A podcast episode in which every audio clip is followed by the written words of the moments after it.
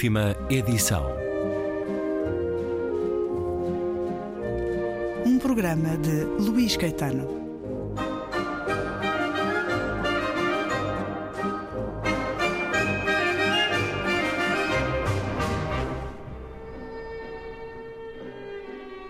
No princípio, havia apenas a meditação do silêncio. Na presença do silêncio, tudo era vazio e nada necessitava. Depois o ruído aconteceu e isso só podia diante do espaço. A materna pedra do fundo estendeu e permitiu ser ocupada. Aí nasceu a imaginação. A divindade imaginou e tudo quanto quis se tornou mais do que verdadeiro, e imaginar é movimento. O movimento criou o grão, ainda poeira. A divindade comoveu e imaginou o pranto que desceu como infinito, eterno e tremendo animal líquido, resfolgando continuamente. Seu pranto homenageia as coisas boas e as coisas são boas. Até ao quarto mar são as ilhas Abaeté, o órgão vital onde o começo conserva seu sentido, sua raiz. A divindade entoou Abaeté. O primeiro habitou o nome. Desde então que cada um é coágulo de seu nome, cada coisa é coágulo da palavra. A história é a biografia da divindade. Palavra longa que alonga. Aqueles que soam criam com a divindade e são dela e para ela. Serão de nenhuma diferença no instante em que imaginar. Entre a divindade e os ancestrais, a diferença diminui. A morte melhora cada um. Os mortos têm função. Os mortos juntam na pedra que soa. Sua voz é coral. Ela contém a absoluta encantaria. A captura do nome é fortuna, uma sabedoria domesticada ou por domesticar. As águas tomaram o lamento e no embalo couberam os mínimos e depois os peixes e as fugazes transparências. No princípio, as decisões eram boas e todos os acordos estavam ainda possíveis. Levantada a proibição de existir, tudo se apressou a escutar seu nome para criar seu corpo, ter espírito, entidade, vontade de também criar. Mesmo aquilo que não viveu pôde criar corpo, caber no som. Coisas nunca vividas têm nome. São. Podem estar à espera. E é um excerto do novo livro de Walter Ugumem. Tem por título As Doenças do Brasil, romance agora publicado pela Porta Editora. Bem-vindo uma vez mais à Antena 2, Walter Ugumem. Obrigado, Um obrigado gosto pelo convite. estarmos agora cara a cara. Finalmente, Sinal de que. depois deste confinamento todo, Mas a verdade é que foi também um período fértil para si, de escrita. Este livro é o resultado disso. Este As Doenças do Brasil. Li um certo de algo que poderá quase ser um gênesis índio de um povo que está tão perto neste seu livro do seu Apocalipse. Os Abaeté ou Abaité, como é que devemos dizer, Walter Hugo? bem, eu digo Abae- Abaeté. Um povo que existiu, Um povo que eu imagino e que é um- um- uma certa eh, refração da impressão assom- assombrada e fascinada que me causam os, os- as comunidades indígenas da- do, do Brasil ou da América Latina. Por isso, é uma invenção em cima de uma, de uma eh, colheita, digamos assim, um pouco fantasiosa de muitas coisas. É, é, é sobretudo mentira, digamos assim. Não há Esta- aqui a intenção de um trabalho de historiador, Não. nem de antropólogo, Não, é sobretudo a Eh, intenção poética nem de... de linguista, porque este é um extraordinário trabalho de linguagem. Ainda tenho aqui na minha mesa de trabalho Grande Sertão Veredas de João Guimarães Rosa. Eu diria que este é o seu Grande Sertão Veredas, Walter Ugumem, mas olhando estes povos a quem a terra do Brasil pertencia, esta sua incursão numa linguagem junto deste povo tupi, os abaetés, que existiram, que foram dizimados no final do século XVIII pelos garimpeiros clandestinos, mas não há aqui um trabalho de historiador a quem uh, devamos estar agora a conferir uh, informações. O que há, Walter Ugumem, é mais um momento, ou se calhar o grande momento da sua descoberta do Brasil. Há em si um processo de descoberta do Brasil. Eu recordo-me em 2011, quando participou no Festival Literário de Paraty, de o terem uma vez mais descrito, ou de terem descrito a sua passagem como um tsunami, algo que em linguagem ABT seria como uma grande vaga que engole. Eh, esse é o momento, é, na Felipe de Paraty foi um tsunami. O Walter Ugumem, creio que já conhecia o Brasil, mas tem desde aí vindo a acontecer uma pertença cada vez maior. Uhum. Não é o abandono do país que o viu nascer, é um pertencer difícil, porque há um oceano entre os dois. Uhum. Há um pertencer a dois países. Uma mestiçagem, que é, uma, que é, uma, que é algo que, que define tanto a, aquilo que acontece, que aconteceu com a passagem dos portugueses por aquele território. Há de facto uma mestiçagem na minha cultura, na minha identidade e que tem que ver com ser cada vez mais um, um português abrasileirado. E abrasileirado neste sentido, eu não sou de facto um cidadão brasileiro, não posso arrogar sequer a esse direito, mas quando dizia isso de este ser um meu modo de descobrir o Brasil. É verdade, isto é uma, é uma forma de, de, de, de eu descobrir o Brasil. O, o, Brasil não está tapado, por isso não, não falta que seja descoberto. Nunca faltou que se fosse descoberto, que ele esteve sempre, esteve sempre exposto ao sol, digamos assim. Mas descobrir neste sentido de, de repensar para afinal saber melhor o que é o Brasil e nós, e nós em Portugal eu creio que temos imagens fáceis acerca do Brasil e por isso... É, essas imagens que destacava na sua carta lida no Filipe de Paraty e que também no seu mais outro livro de, sobre o qual falámos há, há, um ano, contra mim, uh, essas memórias das novelas brasileiras. Uhum. Vai longe o tempo em que o Brasil era para si as personagens das novelas brasileiras. Hoje é cada vez mais alguém que vê para além da superfície, para além do evidente no Brasil, num texto, num dos textos em que dialoga de certa maneira com o leitor no final do livro, refere um encontro com um homem sábio, índio, o cacique dos Anacês, eh, perto uhum. de Fortaleza.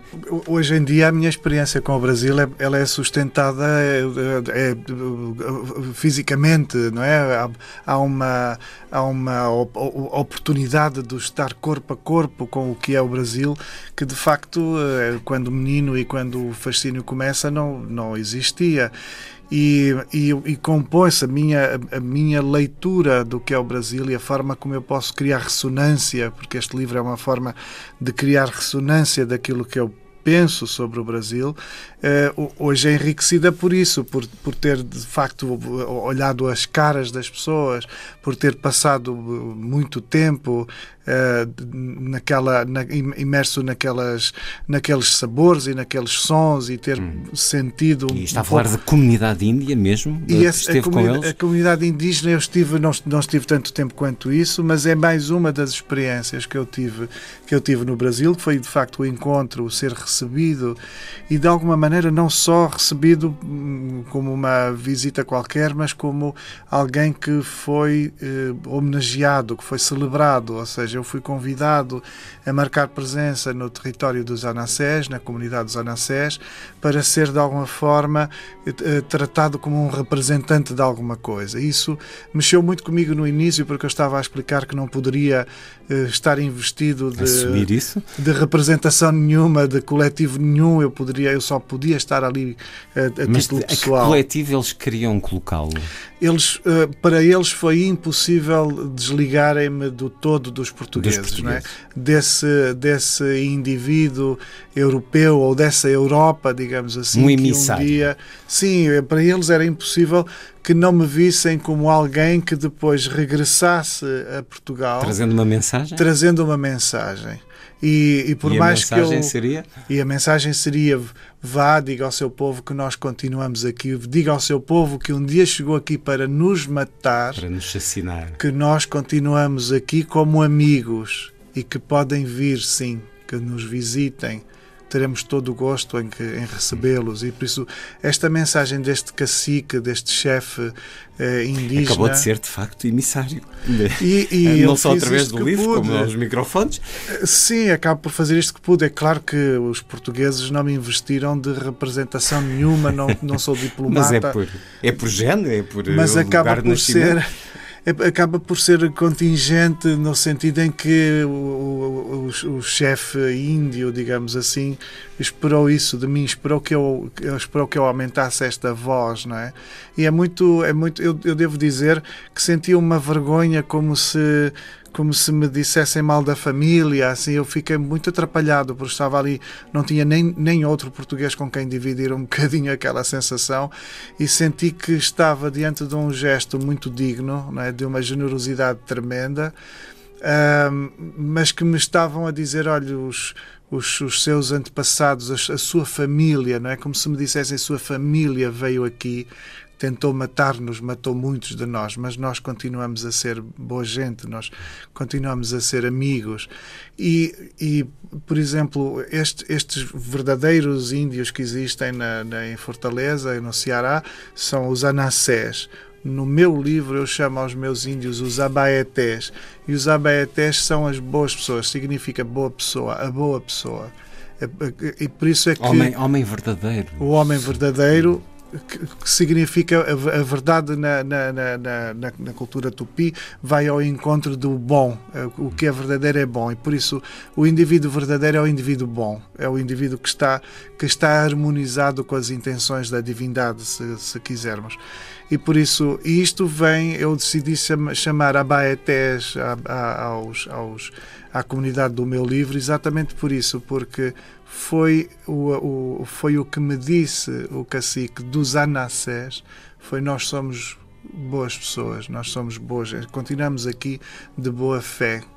E então é um bocado a, grande tese do livro, é um bocado esta, que de facto a Fera Branca chegou ao Brasil, ou chegou àquele território que não era Brasil, era só um, um- um espaço tremendo onde muitas nações viviam, e a Fera Branca chegou ali para exterminar os povos vermelhos porque não eram eh, domáveis, não eram, não se amansavam eh, e não, não conseguiu fazê-lo e, e os que subsistem continuam a ter uma, uma perspectiva da vida que é profundamente ligada a um compromisso de paz. E se isto não é uma lição de vida, digamos assim, nada será uma lição de vida, não é? Pensando na fera, que foi o homem branco, e nas feras, esses animais que hum, na natureza eh, era necessário defrontar nestes seus personagens. E pensando nesse seu encontro com o cacique dos Anassés, há uma fera hoje à frente do governo do Brasil, na presidência de Bolsonaro, 20 mil quilómetros quadrados da Amazónia foram eh, desbastados. eh, os índios continuam a ser assassinados, violentados das mais diferentes formas pelos homens mais poderosos, pela indústria. As comunidades originárias estão, estão eh, na iminência do seu apocalipse não é? e, e, e têm vindo a estar na iminência de um longo apocalipse desde 500 e por isso desde 1500. Há qualquer coisa de, de, de fim do mundo contínuo a acontecer nestes povos, porque é, é preciso ver que se, se fizermos o cômputo do, daqueles a que chamamos índios, porque é um, é um pouco errado, mas até eles já se habituaram ao, ao, ao nome. Mas se fizermos o cômputo dos índios que existem no Brasil, poderemos alcançar alguns milhões de indivíduos. Mas esses milhões de indivíduos nós precisamos de ter consciência que são tão distintos entre si quanto nós e os russos. Por isso o que está em causa são muitos povos, são muitas Diferentes nações, são, são verdadeiras nações, com as suas cosmogonias distintas, com as suas espiritualidades distintas, com as suas línguas distintas. Por isso, os, os radicais comuns existem, entre, entre- sobretudo entre algumas comunidades e não entre outras, mas existem radicais comuns, existem mestiçagens, porque também muito lá atrás e durante os séculos eles também se encontraram, se debateram uns com os outros, se combateram, por exemplo mas é preciso ver que a, a cada passo e a, a cada dia pode estar a terminar ou pode estar a esquecer-se uma, uma cultura inteira. uma nação inteira, um povo, não é? E por isso há, de facto, nestes, nestes últimos 500 anos, há um fim do mundo concreto para, para povos com suas, com suas mundividências que são, que são erradicadas do planeta e que, e que por isso não, não há, há, há, quando se fala acerca do que está a acontecer, por exemplo, com o Bolsonaro, se ainda vamos a tempo, não sei já não vamos a tempo de praticamente nada porque muitos dos povos já, já foram simplesmente esquecidos e exterminados. O que, o que se puder fazer já é uh, do foro do, do day after, do dia seguinte, não é? Já é uma, uma espécie de gesto pós-apocalíptico, porque o fim do mundo de alguma forma já aconteceu. É, o, o, a hecatombe uh, tremenda já se abateu sobre aqueles povos. Por isso é muito nojento, assim, é, é uma palavra um pouco violenta e feia de se dizer, mas há, há violências que não se traduzem de outra forma. É muito nojento um, um, governo como o que está em exercício no Brasil, porque de facto é um governo, desde logo, de cariz uh, desumano, e, que, e que volta a repisar uh, narrativas que já foram usadas desde logo na colonização, exatamente para a instrumentalização dos povos, a partir de pontos de vistas de supremacia para a subjugação de, dos mais fracos e das minorias. Uh, eu, eu, tenho citado muito e acho muito importante que as pessoas uh, uh, se possam sensibilizar para, para, para o estudo, por exemplo, da história do racismo, e tenho citado muito o livro do professor Betancourt chamado Racismos, que está, que é um professor português, mas sim, sim. é o grande, grande texto sobre racismo no mundo neste momento. Entrevistei-o sobre esse livro aqui nesta rádio, está publicado na Temas e Debates. E eu adoraria conhecer esse homem um dia, porque tenho uma profunda admiração pelo trabalho dele.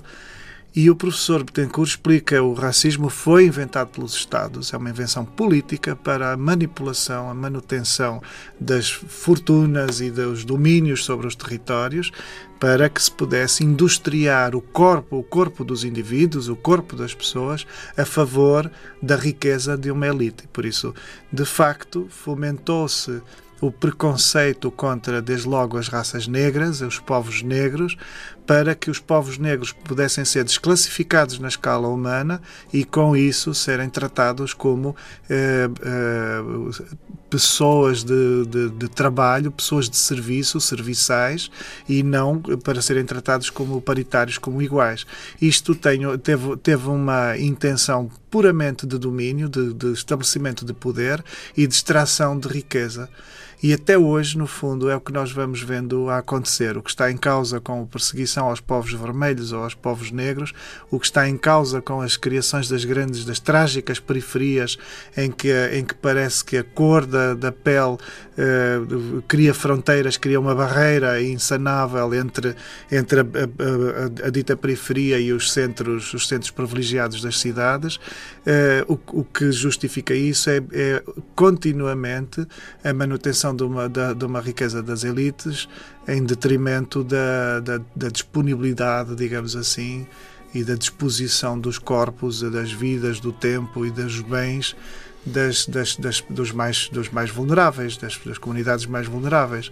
E por isso a mim interessa-me muito debater isto. Há, bocado, quando estávamos a dizer se esta era a minha forma de descobrir o Brasil, sim, esta é a minha forma de descobrir o Brasil da maneira como ele deve ser descoberto, com, os seus, com as suas vicissitudes e tendo em conta que estas vicissitudes, que estas doenças que lá foram deixadas, foram deixadas por uma por um eurocentrismo, não é? Por uma convicção eurocêntrica de que os brancos e a cultura branca estava certa e ao dizer que está certa não é não é que está sofisticadamente certa é que, é que está moralmente certa que é isso que é isso que é de facto uh, pernicioso é moralizarmos as, uh, as, as, a visão que temos em relação a culturas distintas como se como se o nosso gesto como se a nossa ética se pudesse sobrepor à ética que foi maturada por outras culturas as Doenças do Brasil, o mais recente romance de Walter Ugumem, publicado pela Porta Editora. Uma conversa para continuar no próximo programa da última edição.